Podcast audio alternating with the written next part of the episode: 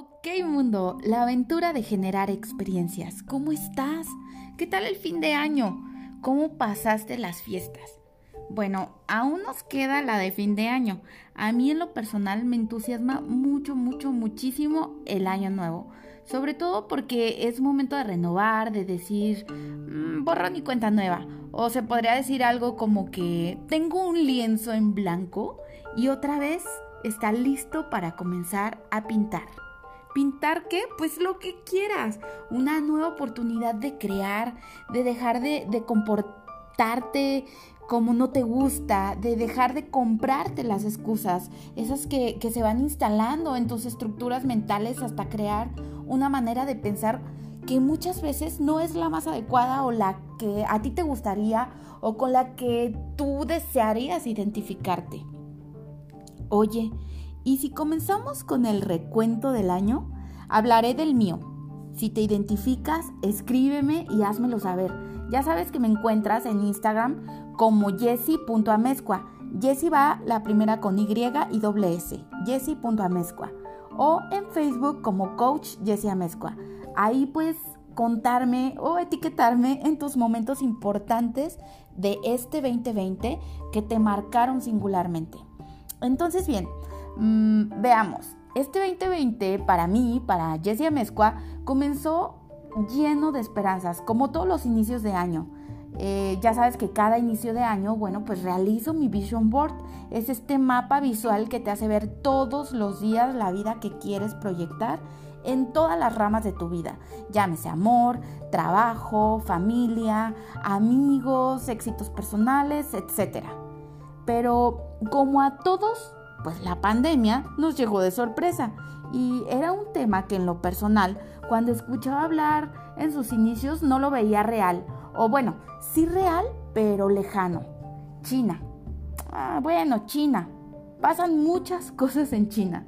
Recuerdo que en una reunión de todos los directivos de la empresa en la que colaboraba, el director comercial dijo, vámonos preparando porque esta situación va a pegar de tal o cual forma a México.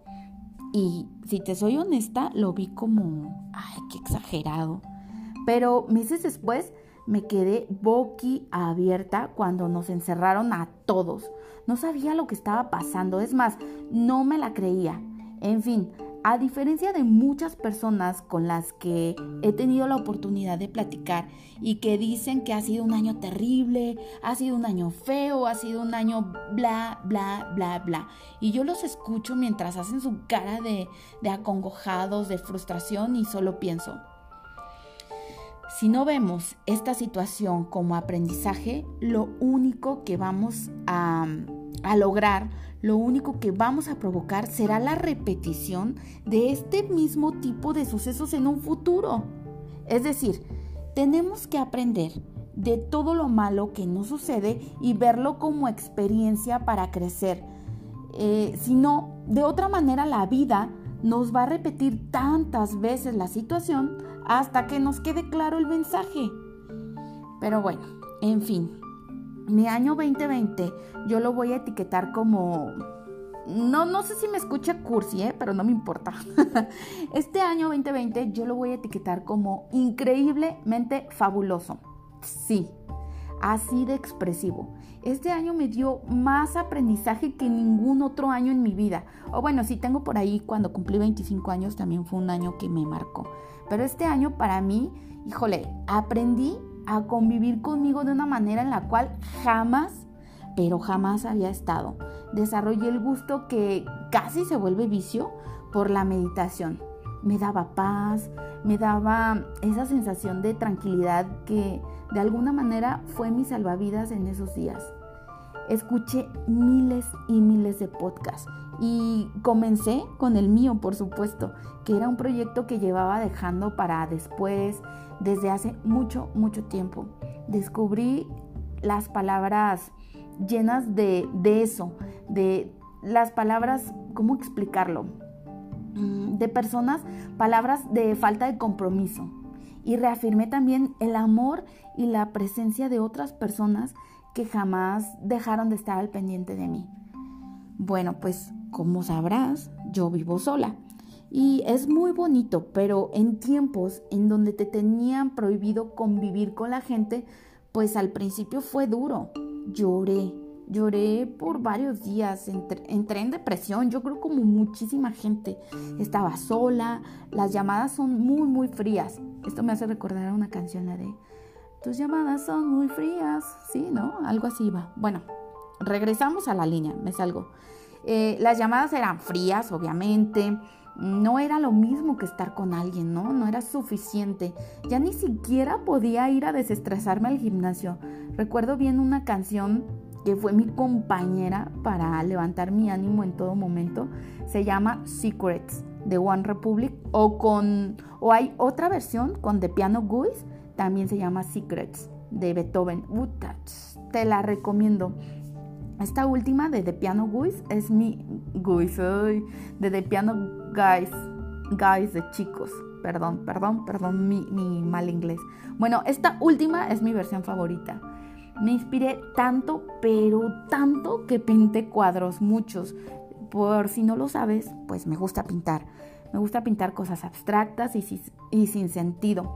Es más, en esta pandemia eh, descubrí, bueno, me metí muchísimo a estudiar. Si de por sí ya me gusta el arte, me metí a estudiar en YouTube, te lo recomiendo. Se llama Antonio García Villarán.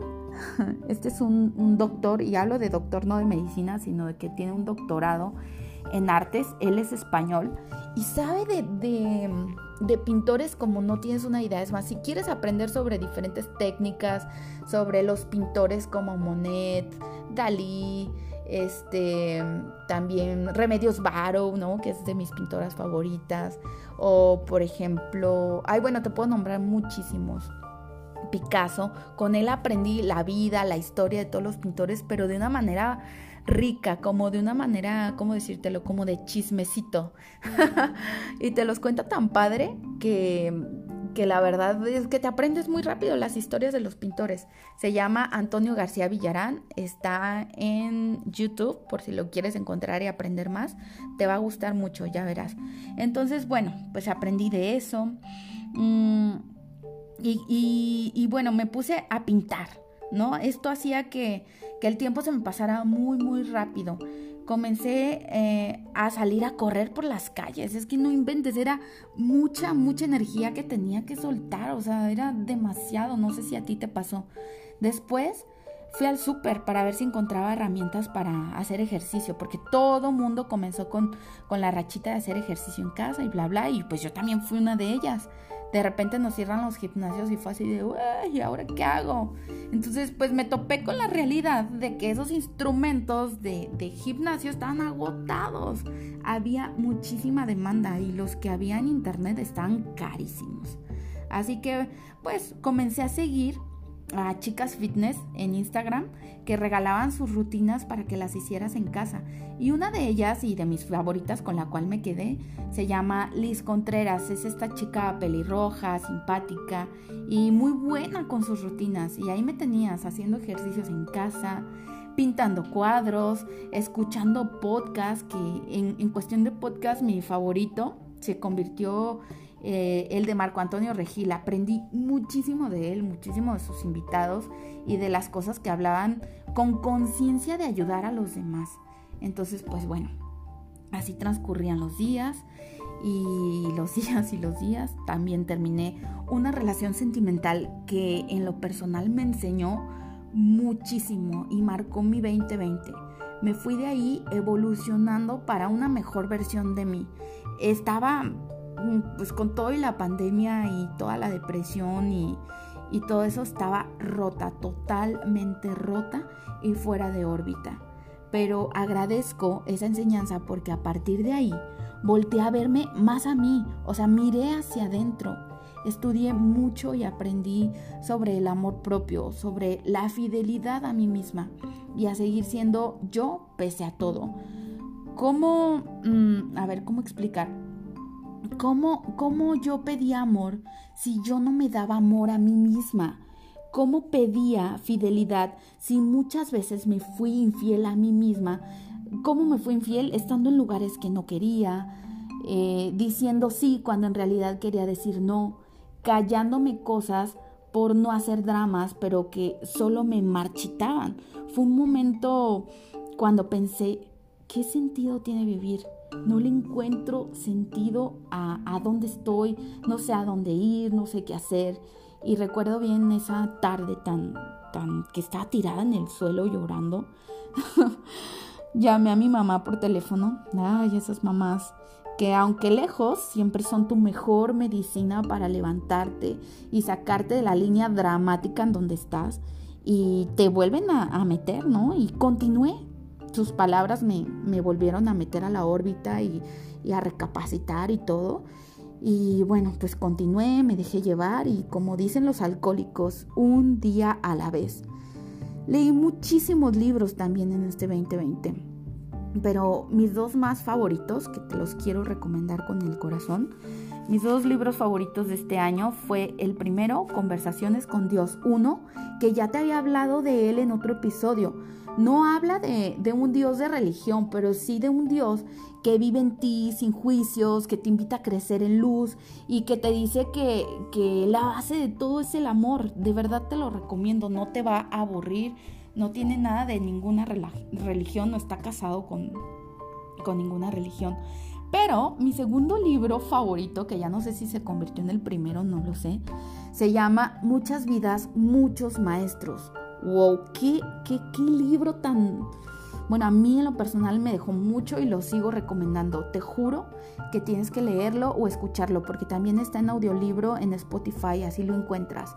Muchas vidas, muchos maestros a mí me dejó que la vida no se acaba, solo somos transformados. Y estar vivo realmente es un regalo increíble para crecer en experiencia. Y la muerte, la muerte no es más que trascender en el tiempo a una vida mejor. También eh, escuché una serie en Spotify que, híjole, déjame por favor recomendártela. Me voló la cabeza. Es más, no recuerdo hace cuánto no disfrutaba tanto, pero tanto una taza de café sentada en mi comedor, escuchando. Se llama Caso 63. De verdad y de corazón te la recomiendo.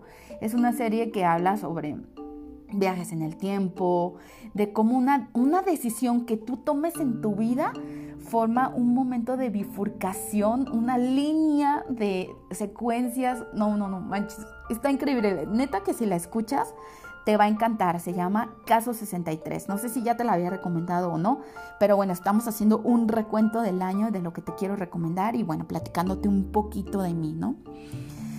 Eh, bueno, este año, déjame contarte y déjame hacerte partícipe también de que tomé una de las decisiones más importantes de mi vida. Una decisión que cambiará totalmente mi vida, mi rumbo, mi futuro. Renuncié a mi trabajo.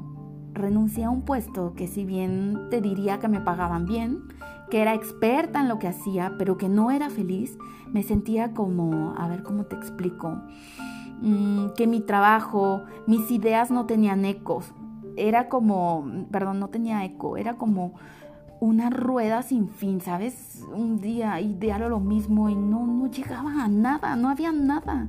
Muchas veces dije y pensé, no manches, me pagan por respirar. Y no es que esto estuviera mal, sino que eh, no está mal si yo fuera una persona conformista, pero neta es que no lo soy. Creo que estaba siendo hipócrita conmigo misma. No era feliz, pero ahí estaba porque tenía un sueldo seguro. Y cuando platicaba mi frustración, recibía comentarios como, no inventes, en plena pandemia es una bendición tener trabajo. No seas malagradecida, muchos perdieron su empleo y bla, bla, bla, bla, bla. Y es que sí, lo entiendo, pero me estaba marchitando, solo era una plantita que adornaba una oficina y que día con día se estaba marchitando. ¿Que si tengo miedo? Sí, tengo, tengo mucho miedo, lo tengo, pero he decidido abrazar mi miedo y caminar con él. Que si tengo emoción, muchísima, tengo mucha emoción. Creo que la vida es mágica y te puedo decir algo. Desde que tomé esta decisión, te quiero contar que, que los milagros y las cosas sin sentido, pero muy, muy fregonas, comienzan a suceder ¿cómo te explico que algo por dentro, no sé cómo explicarlo, pero algo por dentro me hace sentir que tomé la mejor decisión que pude haber tomado en mucho tiempo. Es más, que me tardé en tomarla. Estoy súper agradecida con todo lo aprendido y lo vivido que yo pasé en Besón Seguros, así se llama esa empresa en la que pasé ocho años de mi vida. Pero también tengo que ser honesta conmigo y mi ciclo en la empresa ya había terminado. Voy por más, voy por lo que merezco y sabes qué, voy porque sé que puedo. Por ahí se me ocurrió contar mi decisión a personas muy cercanas. ¿Y sabes qué pasó? Lo típico. ¿Qué? Así, ¿no? Con su expresión de pánico. No, como ahorita, ve cómo están los tiempos. Nadie ofrece las perlas de la Virgen así como así. Ten cuidado, son cortinas de humo. ¿Te digo algo? ¿Te digo algo a ti que me estás escuchando? Las personas, las personas van a medir tu capacidad en base a su capacidad. Y la gente que más te quiere es la que más te va a limitar en la vida. ¿Y sabes por qué te va a limitar? Porque te quiere. Pero las personas van a medir tu capacidad en base a su propia capacidad. Y como te conocen bien, entonces obviamente no van a creer en tus posibilidades, van a creer en tus limitaciones. Pero déjame decirte algo. Tú te conoces mejor. Tú no puedes permitir que las creencias de la gente que te ama te limiten. Entonces, con la gente que te quiere y que te ama y que te quiere limitar porque te ama, es porque te quieren proteger de alguna forma o se quieren proteger ellos también de, de, no perderte, de que no cambies, de que no vaya a que te vayas a otro lado. Ámalos, escúchalos, pero no les hagas caso.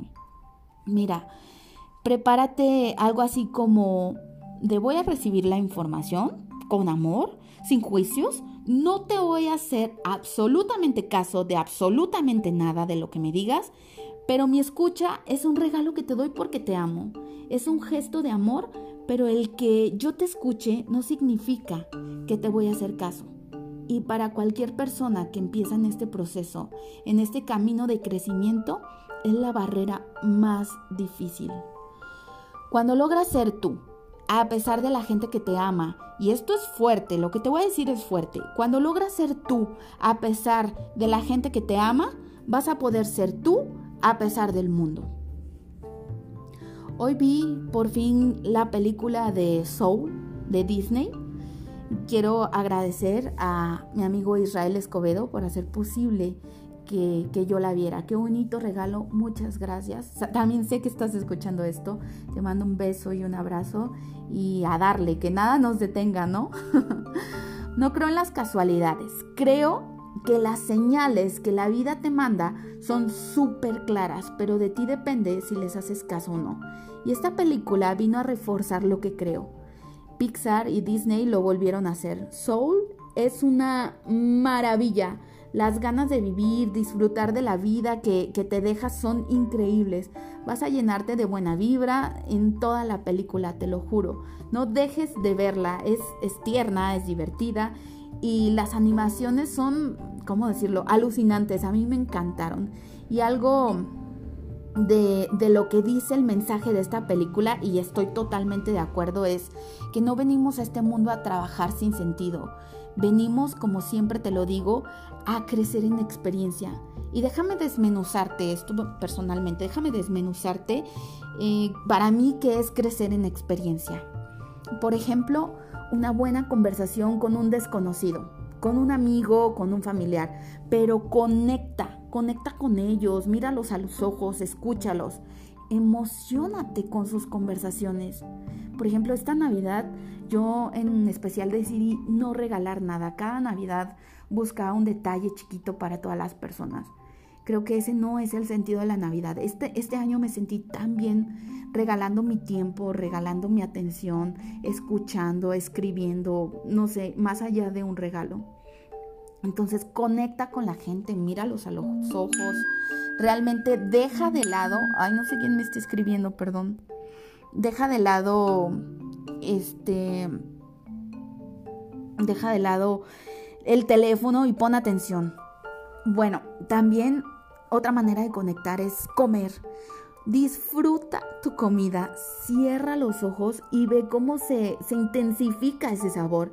Descubre nuevos sabores, invita a alguien, prepara el desayuno o la comida o la cena, siéntete orgulloso de tu sazón, disfrútalo. Otra manera de, de vivir en experiencia es crea tus playlists de música para todo, para el gimnasio, para correr, para hacer el aseo de tu casa o haz como yo, tengo una una, un playlist que se llama Botiquín. Porque la que salga de, ese, de esa lista me sube el ánimo. O una de gustos culposos, esos que te, que te compartes, que te compartes solo para ti o, con personas así como que súper cercanas que no te van a juzgar y que si te juzgan, eh, no pasa nada.